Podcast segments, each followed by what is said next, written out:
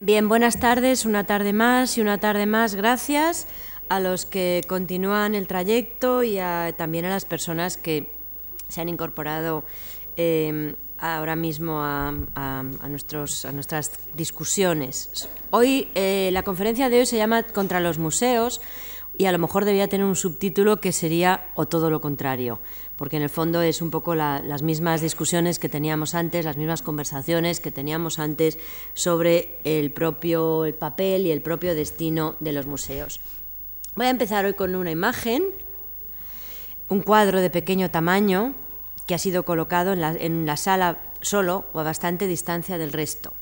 Las paredes, en el caso concreto de este cuadro, pueden ser de colores, y todo hace pensar que la obra no funciona como los óleos tradicionales, autónomo respecto a su entorno, sino que debe ser leída dentro del espacio donde ha sido colocada, y así sucedió en el Museo Reina Sofía, donde a lo mejor algunos de ustedes tuvieron ocasión de ver esta muestra.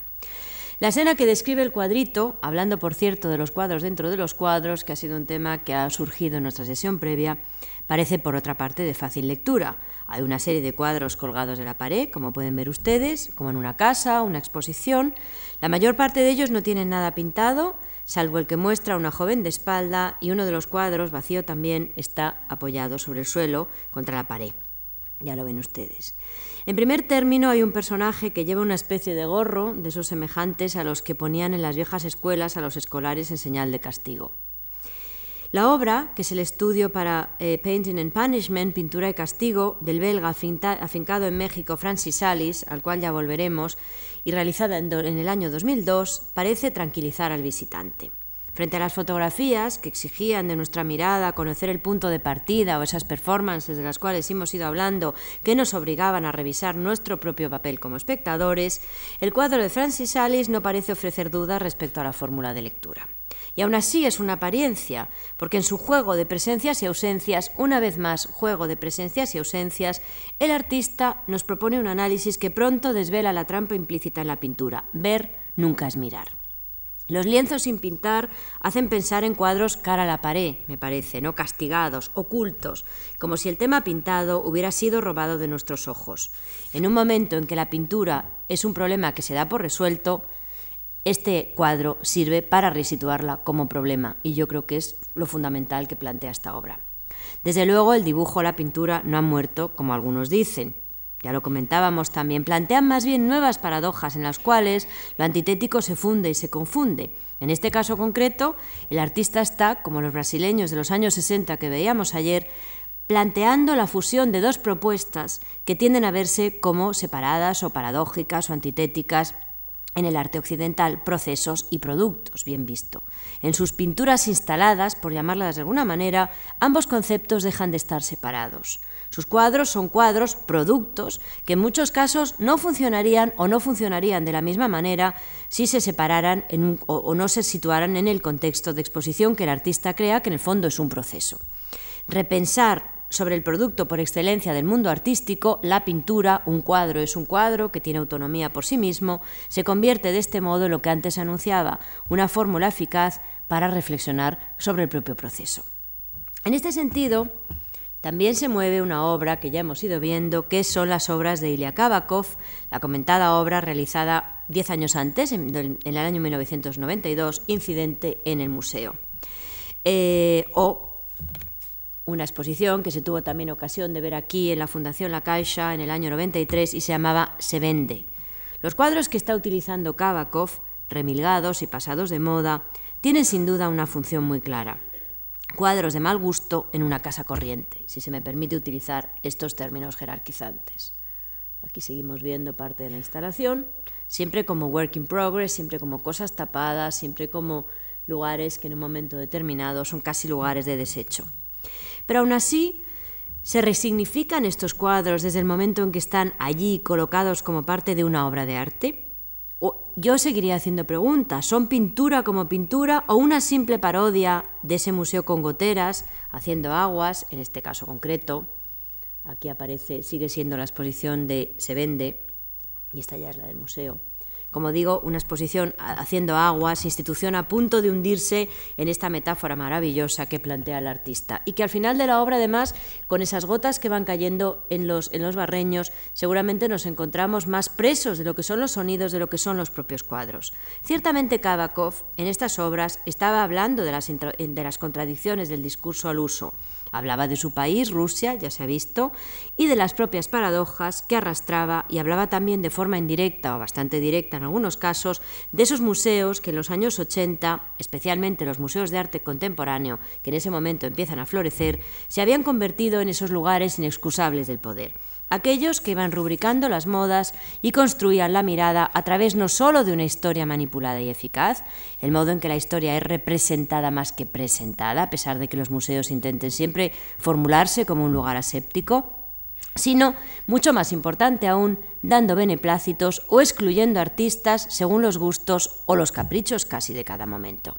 Y los artistas, yo diría que casi por primera vez de una forma sistemática, en el siglo XX al menos, plantean qué pasaría si el museo no fuera el lugar que produce el cambio, sino el lugar donde el cambio se produce, como comentábamos antes. Y de este modo van apareciendo propuestas artísticas que subrayan algo que se venía detectando con anterioridad a esos años 80, la ambivalencia entre papeles antes muy bien definidos, como el de artista y el espectador o el artista y la obra de arte. Ese resquebrajamiento del primer binomio artista-espectador parece claro solo con repensar algunas formas de arte que van apareciendo desde los 60. Volvemos otra vez a nuestros amigos Gilbert y George. La tradicional subjetividad del artista había abdicado en favor de la del espectador, o al menos dividía la autoría con la del espectador y el artista y el espectador habían formado o habían pasado a formar parte más bien de un territorio de posiciones intercambiables después de la aparición de ese artista como actor, diría yo casi, y aquí se muestra de una forma muy clara. En cuanto a ese segundo binomio, artista obra de arte se podría explicar a partir, por ejemplo, de la producción de un fotógrafo que fue muy notorio esa pasada década o la década de los 80, Robert Mapplethorpe, que seguramente muchos de vosotros recordaréis, porque además eh, seguramente eh, fue un, epítome de muchos artistas en esa década en los Estados Unidos, cuyas obras fueron en más de una ocasión censuradas por su contenido, muchas veces se decía que es excesivamente homoerótico, etc. Sin embargo, no todas las obras del americano tienen este tipo de implicaciones y sirvan, por ejemplo, o sirva este, este, este retrato muy clásico como ejemplo, o algunos de sus numerosos bodegones, que también fueron en ese momento muy conocidos. Pese a este hecho claro y constatable ante la obra del fotógrafo, el espectador, influido por ese discurso de poder que le rodeaba, se sentía obligado a convertirse en sujeto artista en el mismo acto de constituirse como mirada. Y entonces al final se tenía la sensación de que Dado que Mapplethorpe había muerto en los años 90 de SIDA, finalmente sus obras siempre también hablaban de esa enfermedad o de, esas, em, o, de la propia homosexualidad del artista. Y es aquí donde surge otra de las paradojas de los años 80 y su obsesión por los museos de arte contemporáneo, que creo que nosotros hemos heredado en esta especie de locura de que cada ciudad, en cada rincón del planeta, tenga un museo de arte contemporáneo, aunque no haya nada que meter. ¿Qué más da? ¿Para qué crear museos en un momento en el cual los valores que estos representan o, representaban y defendían estaban en desuso? Que es un poco la, la, pregunta de los años 80. Con la unicidad y la originalidad en crisis, como hemos visto a lo largo de estas sesiones, con la autoría fragmentada y hasta la fisicidad y perdurabilidad de la obra de arte, puesta en tela de juicio, parecía yo bastante absurda la obsesión de crear museos y más museos. Esta yo creo que es la pregunta inevitable. Bien es cierto que ese discurso dominante, apoyado siempre en el mercado, no cabe la menor duda, buscaba fórmulas alternativas para paliar la situación. Aquí he traído yo otra vez a nuestra ya gran amiga Sherman y he traído a nuestra nueva amiga también, Ana Mendieta, cuyas fotografías de alguna forma pues no tenían casi valor, eran fotos de una performance y no tenían casi valor de obra de arte, sino más bien, digamos, bueno, obra casi de documento, o todos los problemas tan notorios de la reinstalación de instalaciones, valga la redundancia, hasta con el autor muerto, que sería una buena prueba de algo disfuncional que estaba sucediendo ahí. Y también es verdad que esa proliferación de museos de arte contemporáneo acababa por derivar hacia una fórmula novedosa que revisaba el propio concepto de museo también entonces en los 80 y las Kunsthalle o las salas de exposición inventaban el territorio intermedio entre perdurar pero no tanto. Ya no era tan necesario perdurar, pero sí dar una cierta credibilidad, diría yo antes, más o menos, ¿no? Aunque más importante aún, en ese momento, empezando a estar sumergidos en lo que se podría llamar la lógica de la globalización, se trataba de buscar fórmulas que potenciaran los encuentros entre las producciones artísticas. Y de este modo, bienales clásicas como Venecia, Sao Paulo y posteriormente Johannesburgo y Sydney, que es una bienal yo creo entre las más interesantes en el momento, o a, estas se iban uniendo otras desde primeros del siglo, finales del siglo XX, que superaban a principios del XXI las 40. 40 bienales. Y ahora seguramente pues estaremos ya a lo mejor en 50 bienales. Frente a los museos de arte contemporáneo, ahora todo el mundo necesita tener una bienal en su ciudad. Es una cosa bastante llamativa como hecho al menos sociológico, ¿no? Esta cuestión no deja, sin embargo, de tener o o plantear un cierto contrasentido, desde mi punto de vista, ya que una de las funciones esenciales de las bienales y de otros grandes eventos artísticos, como por ejemplo la documenta de Kassel, ha sido dar impulso, que sea un lugar de impulso del arte, el territorio donde se presentan las novedades, entendido el término en el sentido más positivo, las cosas nuevas, las nuevas propuestas o se consagran los artistas internacionalmente, un lugar de visibilización, diríamos en términos contemporáneos. Función que en este momento me parece también bastante menos necesaria teniendo en cuenta la proliferación de exposiciones itinerantes, que son bastantes, las revistas de arte, el acceso a las obras a través de Internet y la mayor difusión de las noticias y también la mayor movilidad de eso que hemos dado en llamar el mercado. Las bienales son pues en este momento sobre todo el lugar donde los especialistas y los interesados van a encontrarse con las novedades más que el público. Y yo diría casi también que a ver y ser vistos. Seguramente tiene poco o nada que ver con la coartada de ser un modo de relanzar una ciudad, eso lo dice un conocido, eh, eso lo dijo en un artículo Ivo Mesquita, un conocido comisario brasileño de exposiciones, como digo, poco tiene que ver con relanzar la ciudad, un área geográfica, pese a que sin duda el arte ha pasado a ser un nuevo artefacto de la industria cultural. Eso yo creo que nadie lo pondría ya en tela de juicio. Un nuevo incentivo para el turismo que finalmente se puede pasar el año entero, si su economía se lo permite, como creo que comentábamos en algún momento, yendo de un lugar a otro del globo viendo arte, como quien va a un puesto de productos de consumo.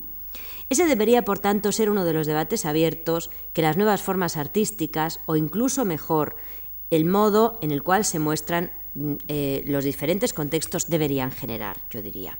Entre tanta acumulación de puntos en la tarjeta del viajero frecuente, quedan muchas preguntas que no llegan nunca realmente a formularse de un modo serio, de un modo que no sea eso es cuestión del mercado, porque si es cuestión del mercado ya, al menos al mundo académico, no, no, es competencia nuestra. Yo creo que sí es competencia nuestra, porque el mercado sigue siendo una cortada desde muchos puntos de vista.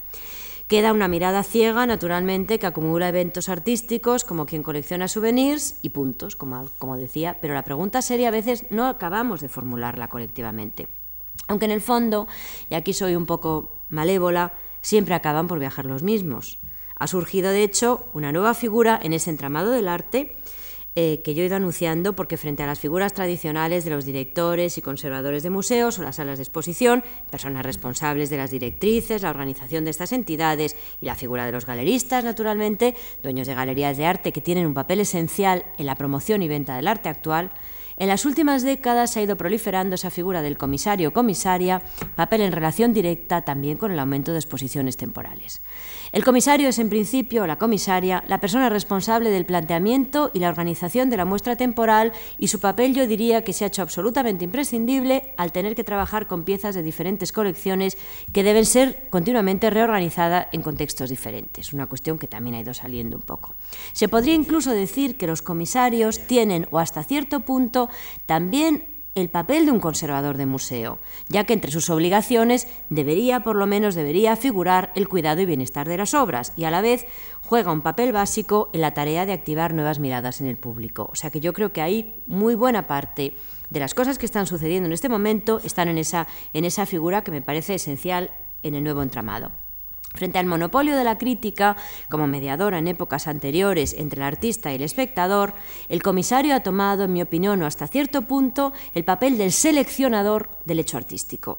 Entre la mucha producción que va apareciendo, va a escoger a esos artistas que en su opinión son más interesantes o pueden contar más cosas nuevas o no nuevas, o ser interesantes desde muchos puntos de vista y, y ayuda a potenciar su obra. Aunque la crítica, sin duda, sigue desempeñando sus funciones, en mi opinión, parte de esa antigua misión, también de reactivar y de alguna forma de jugar a ser chamán intermediario, ha pasado seguramente a los comisarios de exposiciones.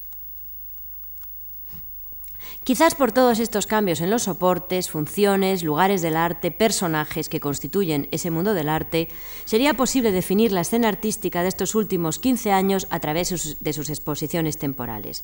Lo que yo quisiera proponer hoy es que más allá de la importancia del museo, lo que ha constituido el gusto establecido en estos últimos 15 años han sido precisamente esas exposiciones temporales. Así que vamos a dar un salto en el tiempo y vamos a regresar por un momento al año 1993. Y cito, hago una cita de un catálogo. Fuera del cine, activistas gay coreaban Ha sido Catherine, ha sido Catherine, en protesta por la película de Hollywood Instinto Básico de 1992 estos activistas querían que los espectadores no vieran la película porque asociaba homosexualidad a manías homicidas. En el año, el año anterior, activistas y críticos habían atacado el silencio de los corderos por relacionar la homosexualidad con un asesino travestido y psicótico. Hasta aquí la cita. Con estas palabras iniciaba su contribución al catálogo Great Hauser, al catálogo Object Art, que tienen ustedes, cuya portada tienen ustedes delante, que era uno de los comisarios de esta exposición, Object Art, Repulsion and Design in American Art, arte abyecto, repulsión y deseo en el arte americano, selecciones de la colección permanente que se inauguraba en el prestigiosísimo Museo Whitney en Nueva York el verano de 1993. La muestra tenía un carácter de trabajo fin de curso y por eso quiero hablar también de ella aquí, porque creo que era un trabajo muy riguroso hecho por un grupo de estudiantes que trabajaban precisamente en el programa de estudios independientes del citado museo durante aquel año. Estaría muy bien que nosotros tuviéramos también un, eh, estudios independientes para formar comisarios de exposiciones. Era un programa dedicado a la formación teórica y práctica, como digo, de futuros comisarios. Y la exposición mostraba sobre todo teniendo en cuenta la escasísima experiencia de los responsables, porque era un trabajo fin de curso, insisto, una estupenda intuición que además estaba sustentada en un extraordinario rigor de planteamiento, porque yo creo que es muy importante, porque las intuiciones, y sobre todo en materia de, comisariado y de, y de selección de derecho artístico, para el cual pues ahora, como seguramente hace tiempo, a pesar de ese canon puesto en cuestión, pues hay que tener intuiciones, pero como digo, es muy importante refrendarlas con el rigor si se aspira a hacer un discurso y no simple espectáculo o simplemente comentario, que es algo que desdichadamente muy frecuentemente todos caemos en hacerlo en estas cuestiones del arte contemporáneo. Como digo, esas intuiciones son esenciales, sí, pero solo como un primer paso. Queda después un trabajo arduo con frecuencia anterior a la intuición misma, que la refrenda y desde luego los, encargados de esta muestra habían hecho sus deberes, habían hecho su trabajo. Fundamentada en un escrupuloso y bien informado soporte teórico, la exposición Arte Abyecto, Repulsión y Deseo en el Arte Americano, ofrecía una visión privilegiada de muchas de las cuestiones que había ido planteando la crítica del arte estadounidense y por ende europeo un par de décadas atrás, porque yo creo que hay una polución del arte europeo muy grande en los años 70-80. Cuestiones que por la propia idiosincrasia del mundo artístico habían a su vez dominado o contaminado la producción europea, como antes decía, también en los 90 y en algunos casos como desplazamiento hacia las diferentes historias particulares de cada país y en otros, desdichadamente los más, simplemente con una transposición iconográfica o dicho de otro modo como una especie de ejercicio retórico sin una carga especulativa real que lo apoyara. El caso, por ejemplo, que veíamos el otro día de Valeriano López con su historia, con su vídeo sobre el estrecho, pues hablaba de algo que tenía que ver con la multiculturalidad y que en España durante tiempo se habló sin una fundamentación en la realidad, sino simplemente a través de otros modelos que servían como punto de partida y eran modelos únicamente estadounidenses. El tema de la preocupación de la muestra del Whitney, a la cual yo estoy aludiendo y que tomo un poco como caso de estudio, el camino elegido a la hora de organizar el discurso se relacionaba, como se puede deducir por el propio título, con Julia Kristeva y Jacques Lacan. De la primera habían tomado el concepto del objeto, que, dicho en palabras de la psicoanalista francesa, es lo que perturba una identidad, un sistema, un orden, lo que representa los límites, los lugares, las reglas, lo entremedias, lo ambiguo, lo mixto.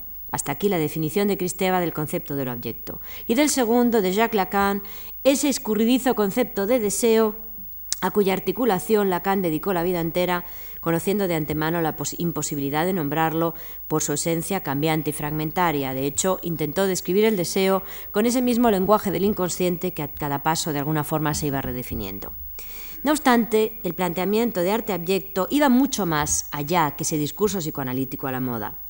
porque los jóvenes comisarios se proponían demostrar, y en mi opinión de forma muy inteligente, cómo la ruptura de los límites y la imposibilidad última de nombrar no son un marchamo de época, de la época contemporánea, de ese arte de los 80, sino aquello que conforma la esencia misma del modernism, o sea, la modernidad del modernism, aquello que pasa en los años 50, 60 americanos, naturalmente entendido, como digo, como ese fenómeno que se consolida en los Estados Unidos en esos años 50, 60 y que luego pasa a Europa.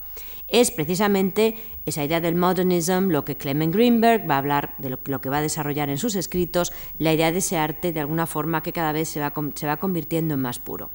Y los comisarios, en esa especie de doble juego que plantean en su propuesta, em, Partían además y por tanto de una propuesta historicista, claramente, utilizando el término historicista en su acepción más positiva, porque rastreaban a través de algunas de esas propuestas de la modernidad obras escogidas entre los propios fondos del Whitney, trabajando a partir de lo que hay. Bueno, también hay que decir que los fondos del Whitney pues, plantean y permiten trabajar a partir de lo que hay. Como digo, rastreaban muchos de los temas que a menudo tienden a leerse como característicos de los 80 y los 90 del siglo XX y demostraban que no son característicos de esa época, sino que se conforman mucho, mucho tiempo antes en lo que sería el gusto occidental. De esta manera, y gracias al recorrido que proponían, bueno, aquí tenemos Oldenburg, 1966, eh, y bueno, como digo, gracias al recorrido, al terminar el paseo, quedaba claro cómo aquello que llamamos lo actual tiene parientes muy próximos, como Oldenburg, el artista pop 1966, muy, muy lejanos. Bueno, no sé, creo que no había salido en estas sesiones el urinario de Marcel Duchamp. Es el pequeño homenaje que hacemos a eso que siempre se nombra y nunca finalmente se expone. Mood que eh, ya saben ustedes que es como sería Roca, o sea, es una marca muy conocida de objetos de inodoros en Alemania. Es la broma que de alguna forma hace. Entonces, como digo, vena escatológica, mm, donde las haya, pero mucho más, evidentemente, que eso, ¿no?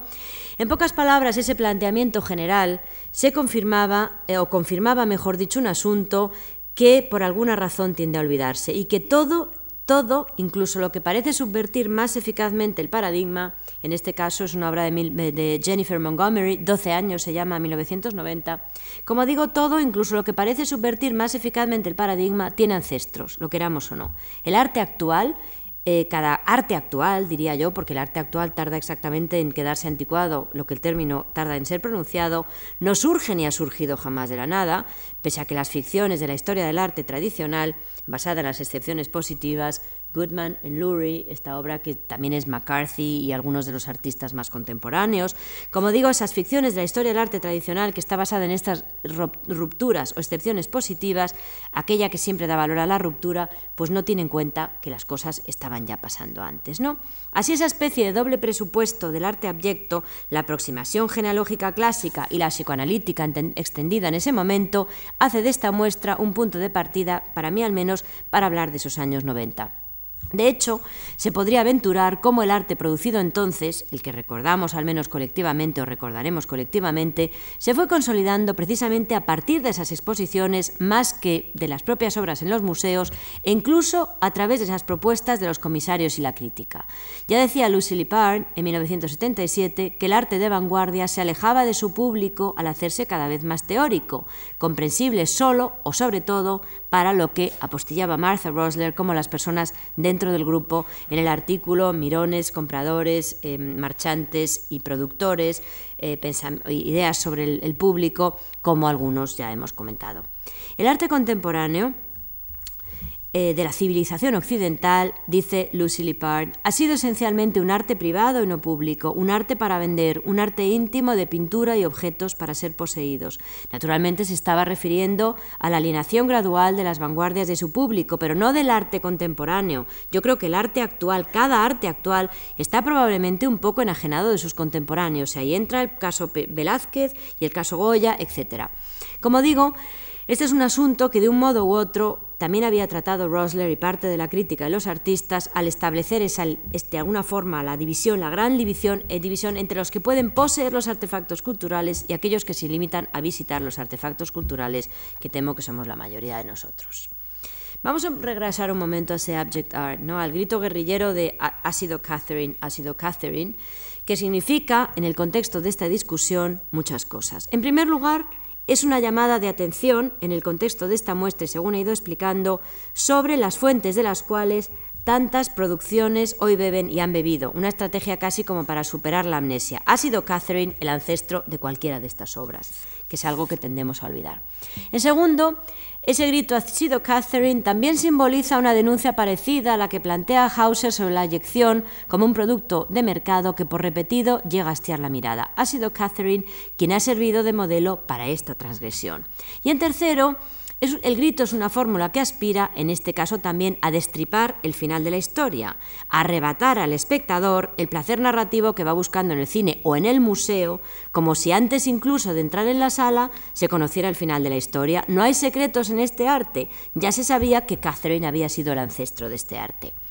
Pues estos últimos años, estos últimos años 90, esta última década, mitad de los 90, son percibidos casi mayoritariamente con cierto escepticismo y por lo tanto con cierta aprensión, quizás porque resulta complejo determinar cómo fueron en realidad los 90 a partir de la producción de las exposiciones y también los museos. Fueron los 90 plurales, fueron políticos, simplemente espectaculares, despolitizados, imbuidos de unas nuevas o ya no tan nuevas tecnologías, multiculturales, una narrativa de las memorias eh, olvidadas, abyectos, ya hemos ido viendo a través de estas sesiones algunas de estas posibilidades.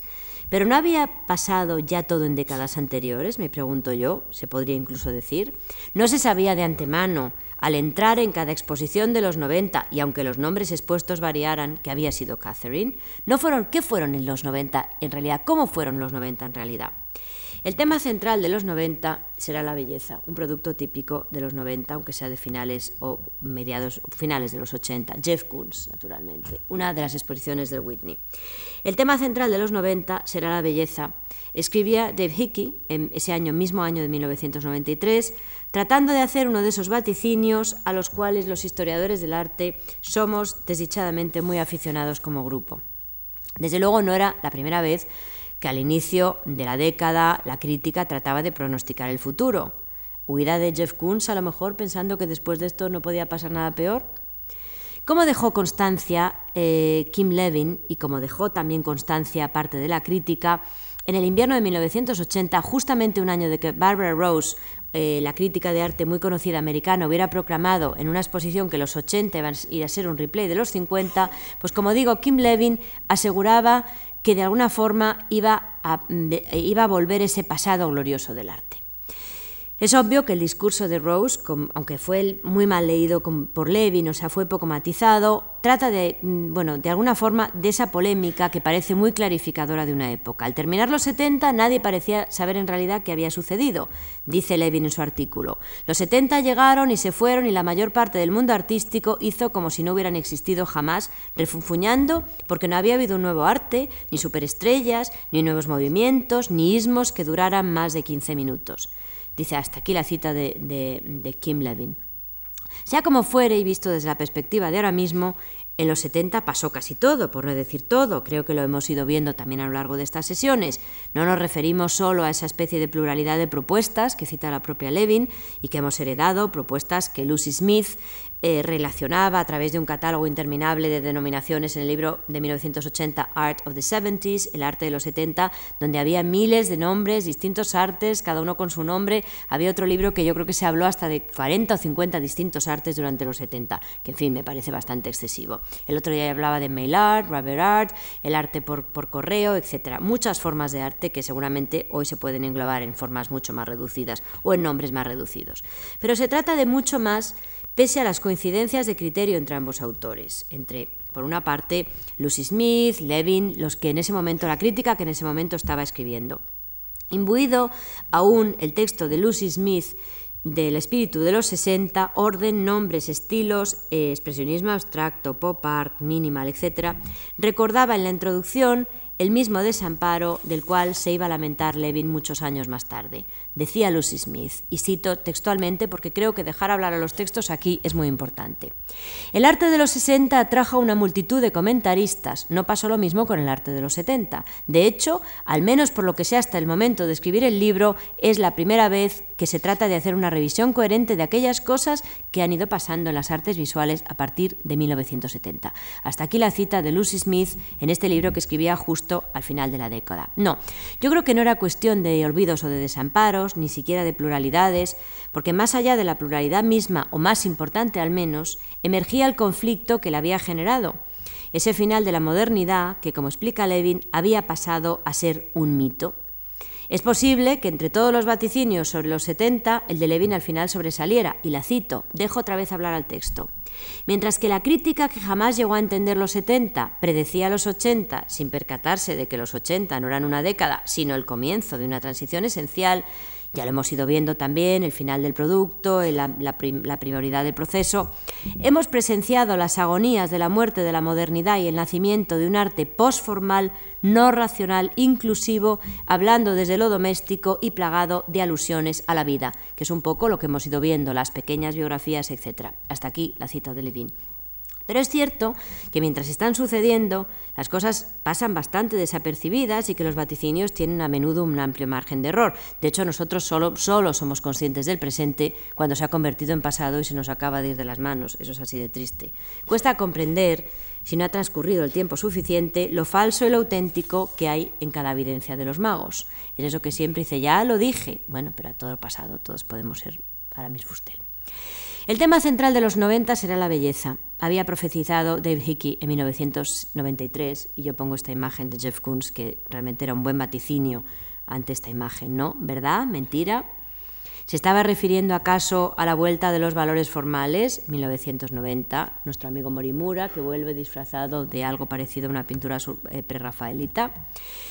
Aquellos capaces de despolitizar el arte más polémico a través de facturas cuidadas, y otra vez aquí está Jeff Koons, que hace en el fondo unos artes que son casi como una especie de pseudopop, neopop, antipop, mejor que le quitemos de la pantalla. Eh, como digo, el arte político a través de facturas cuidadas, un control técnico, que el anterior arte político, por lo que valga el término, no contemplaba, era esa belleza de la que hablaba Hickey, una nueva forma de belleza, que incluía la abyección de Julia Kristeva, lo que está al margen, lo que, está, lo que, lo que molesta al orden, y hasta lo feo, con un primor de ejecución casi chirriante para poner en práctica la bofetada que subyacía a la obra. Otro crítico retomaba la frase muchos años más tarde en la Bienal del propio Museo Whitney, que en esos años fue esencial para conformar los gustos internacionales, porque evidentemente los gustos de Nueva York en, materia de exposiciones eran los gustos internacionales de modernidad en ese momento. Como digo, otro crítico ofrecía una respuesta posible. En el texto introductorio que planteaba en una de las bienales, eh, planteaba un extraño discurso al cual, pese a presentarse parapetado tras una propuesta de metáfora como visualización mental, apoyada en un discurso científico, etc., y a pesar de apresurarse el comisario a explicar cómo lo que se propone aquí, cita textual, no es una vuelta al formalismo, sino un arte en el cual la significación está engastada en el valor formal, parecía tener seguramente cierto regusto en la forma.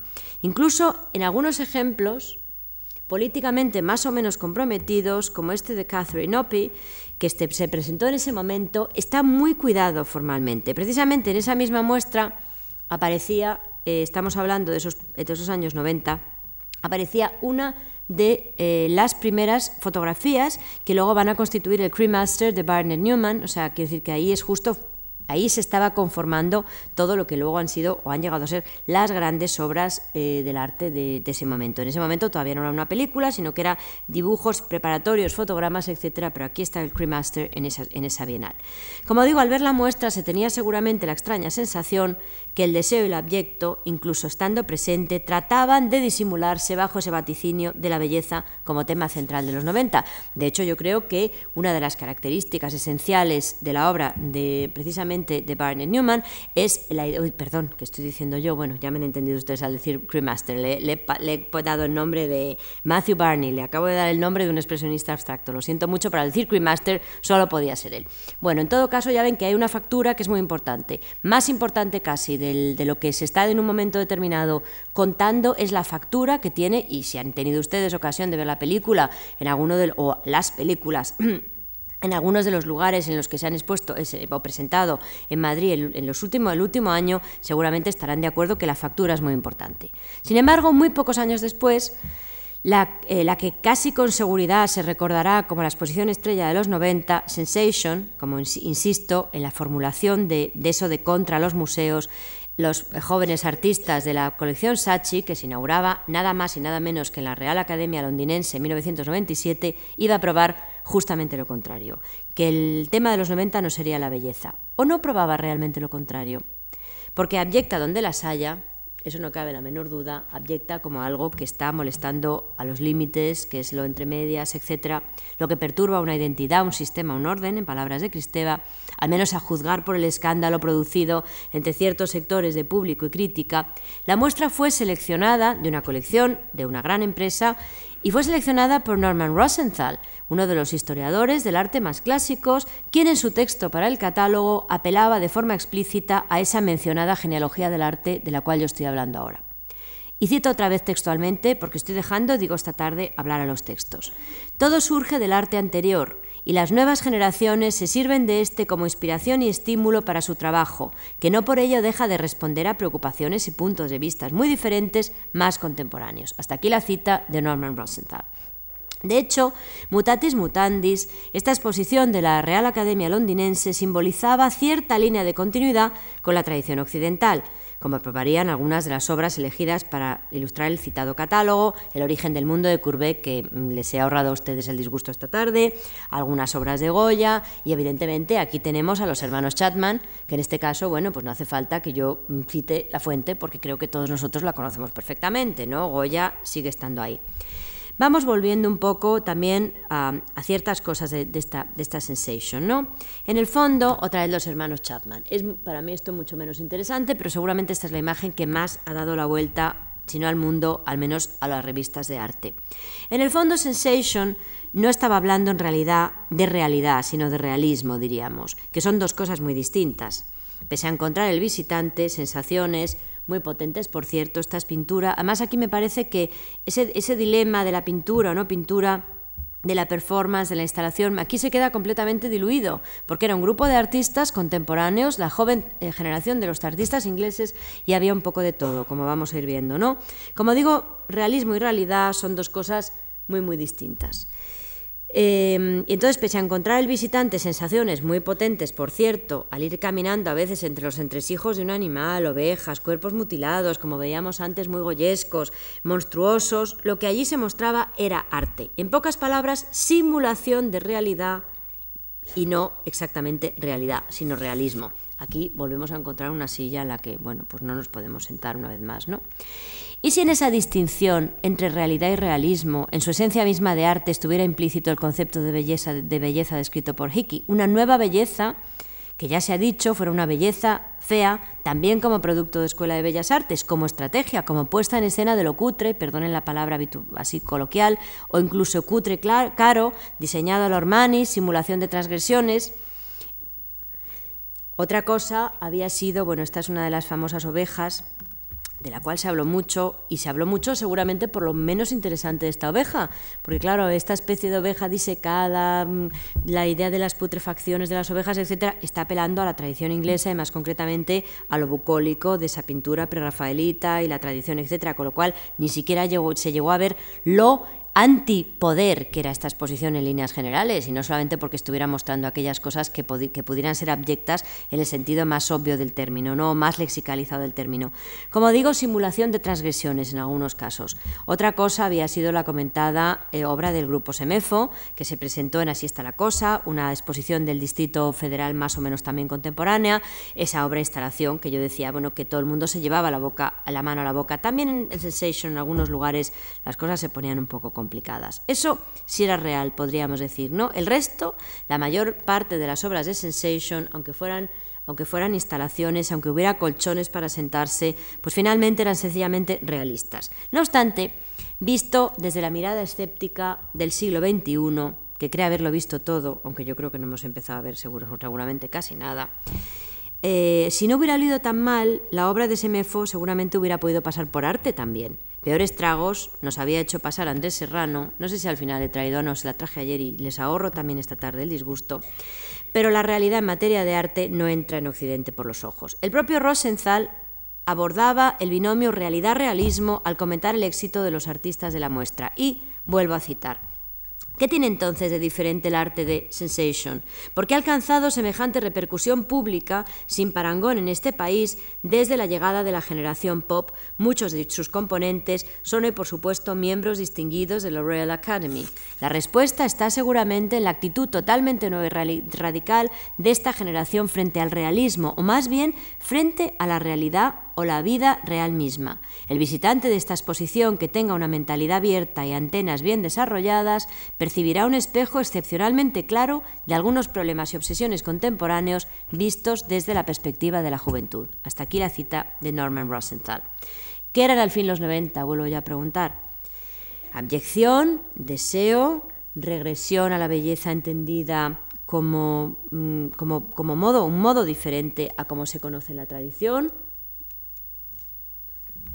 Transgresión, plagio, novedad, realidad, realismo, una década en tránsito sin nada específico que la determinara, una década donde todo estaba dicho y necesitaba el apoyo del pasado a la manera del pasado frente a las apropiaciones descaradas de los 80 que en apariencia subvertían la historia, o era simplemente una necesidad, un regreso de, de esa necesidad a la historia, porque aquí hay unas obras muy clasicistas, por llamarlo de alguna manera, una búsqueda de la genealogía, lo que el museo plantea de alguna forma determinada por el propio hastío frente al obstinado rechazo a lo pasado en décadas anteriores, falso rechazo por otra parte.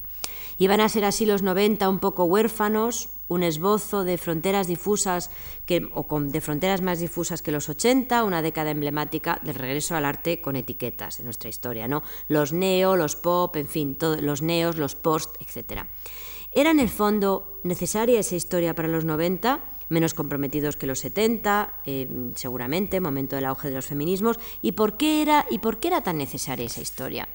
Es curioso notar que en proyectos tan radicales, y otra vez vuelve a aparecer aquí nuestra vieja amiga Tarsila de Amaral, que apareció en la primera sesión, como digo, es curioso notar como incluso en proyectos tan radicales como la 24 Bienal de Sao Paulo, que fue comisariada por Paulo Herkenhoff, una exposición que tomaba como punto de partida el canibalismo, ¿se acuerdan ustedes? Una de las ficciones mejor construidas desde Europa sobre el continente americano, la idea de partida se centrara una vez más en la historia con mayúscula, si bien en un segmento de historia que desde luego había sido tradicionalmente ignorado por Europa, entendido pues como la decisión de recuperar algo propio por parte del comisario brasileño, un segmento de algo que en el fondo era una historia particular, aunque estuviera escrita por mayúscula.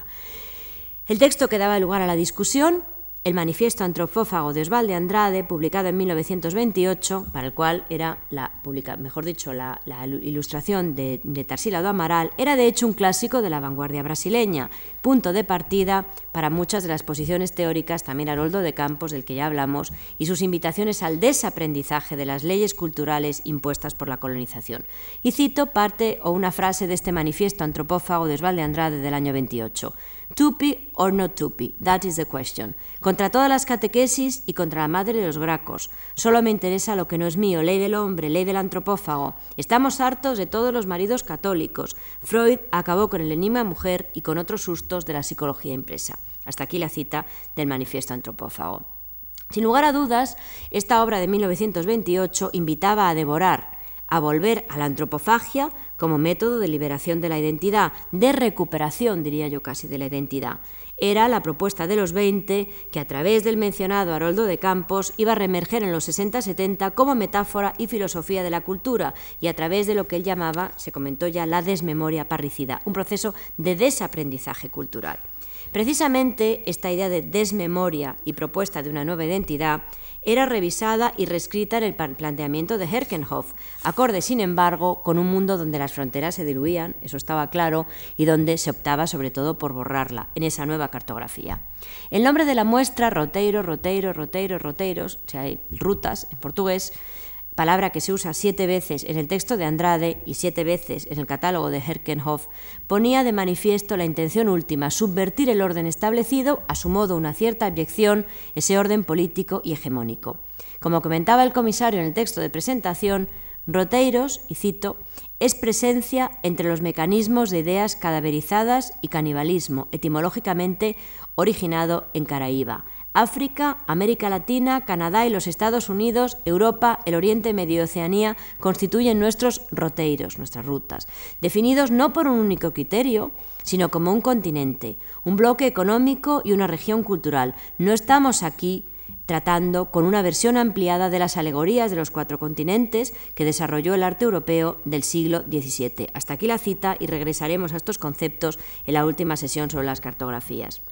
Así que los 90 en sus exposiciones y en sus museos, como un regreso a las historias particulares para volver a narrar la historia con mayúscula, los 90 fríos fríos, como la documenta de Kassel que comisarió Catherine David, donde solo había vídeos y estaba la pobre, eh, la pobre Ligia Clark colgada como si fuera una obra y no una obra de uso, o Calientes Calientes como Sensation, los 90 rompedores, originales en sus exposiciones, repetitivos, discursos sobre discursos, ¿qué nos perturba tanto de esos años 90? Su identificación misma o, ese, o, su indefinición misma o ese aparente coqueteo con la historia para convertirla en un relato personal. ¿Es que de verdad los 90 son tan distintos de los 80 o de los 70? Bueno, yo creo que todas y cada una de estas posibilidades que se proponen pueden ser verdad o mentira. En suma, apariencias.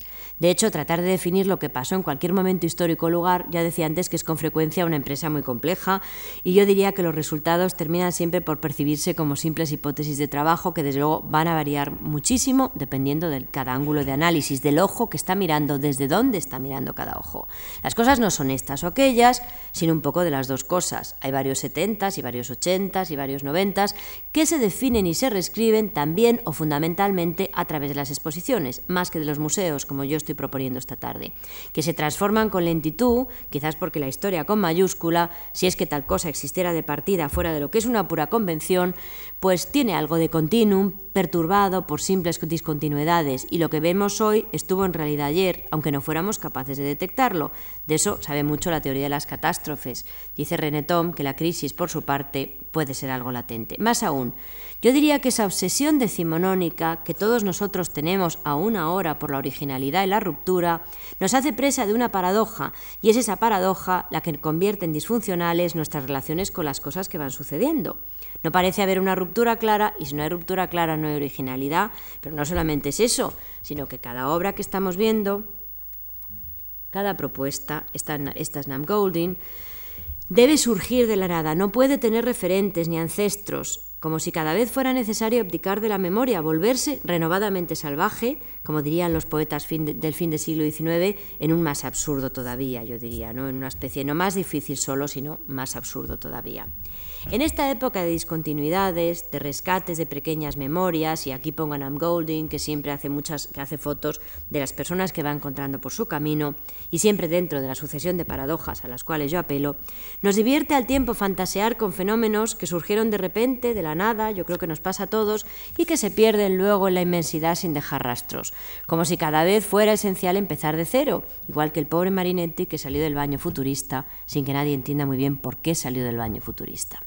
Y es paradójico sobre todo notar cómo esa deseada falta de genealogía del arte contemporáneo, que por cierto está buscada sin cesar por los más innovadores durante un periodo larguísimo, es la argumentación más explotada por la crítica más conservadora.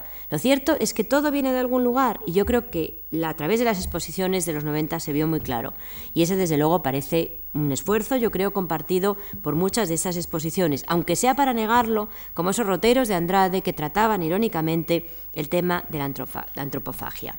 Vuelvo a Marcel Duchamp, que casi no lo hemos visto hace mucho, por citar el ejemplo más comentado y desde luego bestia negra de la citada crítica conservadora, culpable de todos los males que no es solo ya un clásico de la historia del arte porque lo incluye en los libros de historia del arte más canónico, sino porque se inscribe en el linaje de la más clásica de esas historias, un antes y un después. Parte de un punto que algunos han atisbado, hasta Picasso en muchos casos en ciertas esculturas, y otros le siguen en su línea de investigación purificando, por citar el término que Greenberg aplica a la pintura, y aquilatando formas y representaciones. Así que continúa una línea histórica tradicional con una evolución y un desarrollo perfectamente codificables, aunque, como siempre sucede, hay artistas que sigan ese camino con mayor o menor fortuna, pero eso la culpa finalmente no la tiene mucha nadie. Así que la crítica de arte de esos años, los comisarios también de exposiciones, porque ya habíamos dicho que el poder abdicaba un poco, casi con una especie de particular toque de fashion victims, a veces olvidaban la misión última que el territorio de la historia siempre impone, rastrear el pasado para comprender el presente. Y por eso yo creo que era importante esa exposición del Museo Whitney en su rigor. Y a veces nos quedamos prendidos de la novedad, que es tanto como decir de lo superficial. Porque desde luego, si Cézanne, Picasso, Duchamp rompieron, y hasta Warhol y, o, eh, Pollock o Warhol en este caso resquebrajaron, ¿cómo entender la originalidad como no ruptura? En este caso es Mark Bildow, no, eh, eh, Not Warhol se llama esta obra, que es una transposición literal de la obra con la cual empezábamos, ay, perdón, empezábamos estas sesiones. Not Warhol se llama.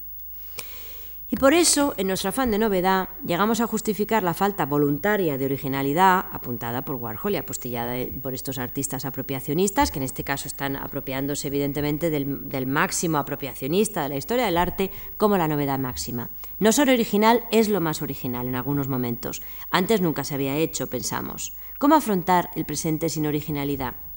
Pero la originalidad como apunta la crítica americana Rosalind Krauss, está peligrosamente emparentada con los orígenes, así que la trampa está servida.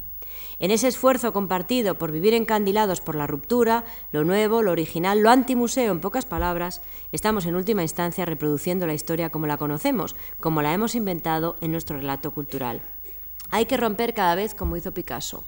Volvemos a las de Moiselle, quien rompió mucho menos de lo que se cuenta. Bueno, un trocito muy pequeñito por lo menos rompió, ¿no? Romper como una necesidad casi vital y habitual, como la curiosa aporía de no perder de vista los orígenes heroicos del siglo XX, que se inauguraba con una falsa verdadera ruptura que, bien visto, al fin reenviaba continuamente a Cézanne, Creo que está aquí nuestro amigo Cézanne, sí, naturalmente, y a través de él, claro que a una tradición perfectamente establecida, ¿no? De ahí la trampa, nuestra búsqueda inagotable de novedad, de originalidad contra los museos, seguramente es el hilo conductor que representa la propia historia negada como continuidad. Quizás por este motivo, fruto de una especie de sed inagotable de novedad, al acercarnos al siglo XX, después de clausurados los sismos y los artes, hemos llegado al extraño consenso de clasificar nuestra historia, la que aspiramos a construir y a establecer a partir de décadas, los 70, los 80, los 90, indefensos tal vez frente a la falta misma de categorías o más bien frente a aquello que leemos como tales. ¿Y cómo plantearse unos museos cuando ya las categorías están tambaleando? Yo diría que cada época se define en la ficción construida culturalmente, claro, con unas determinadas características. El compromiso de los 70, el regreso a los sismos a través de los neos de los 80 y el pluralismo de los 90, que a fin de cuentas es una otra suerte de compromiso camuflado bajo estrategias. Y luego unos neos sin etiquetas estables, podríamos decir. Bueno, yo creo que de esta aproximación lineal y de falso orden se está intentando tratar también en algunas de esas exposiciones, aunque a veces se consiga y otras no. Sea como fuere, nuestra forma occidental de entender el arte, otra vez cito con, eh, acabo con esta cita, esta cita de citas de Morimura, en que las manzanas del maestro se han convertido en pequeñas caritas que nos observan, ni siquiera nos observan, nos ignoran, que es todavía peor, ¿no?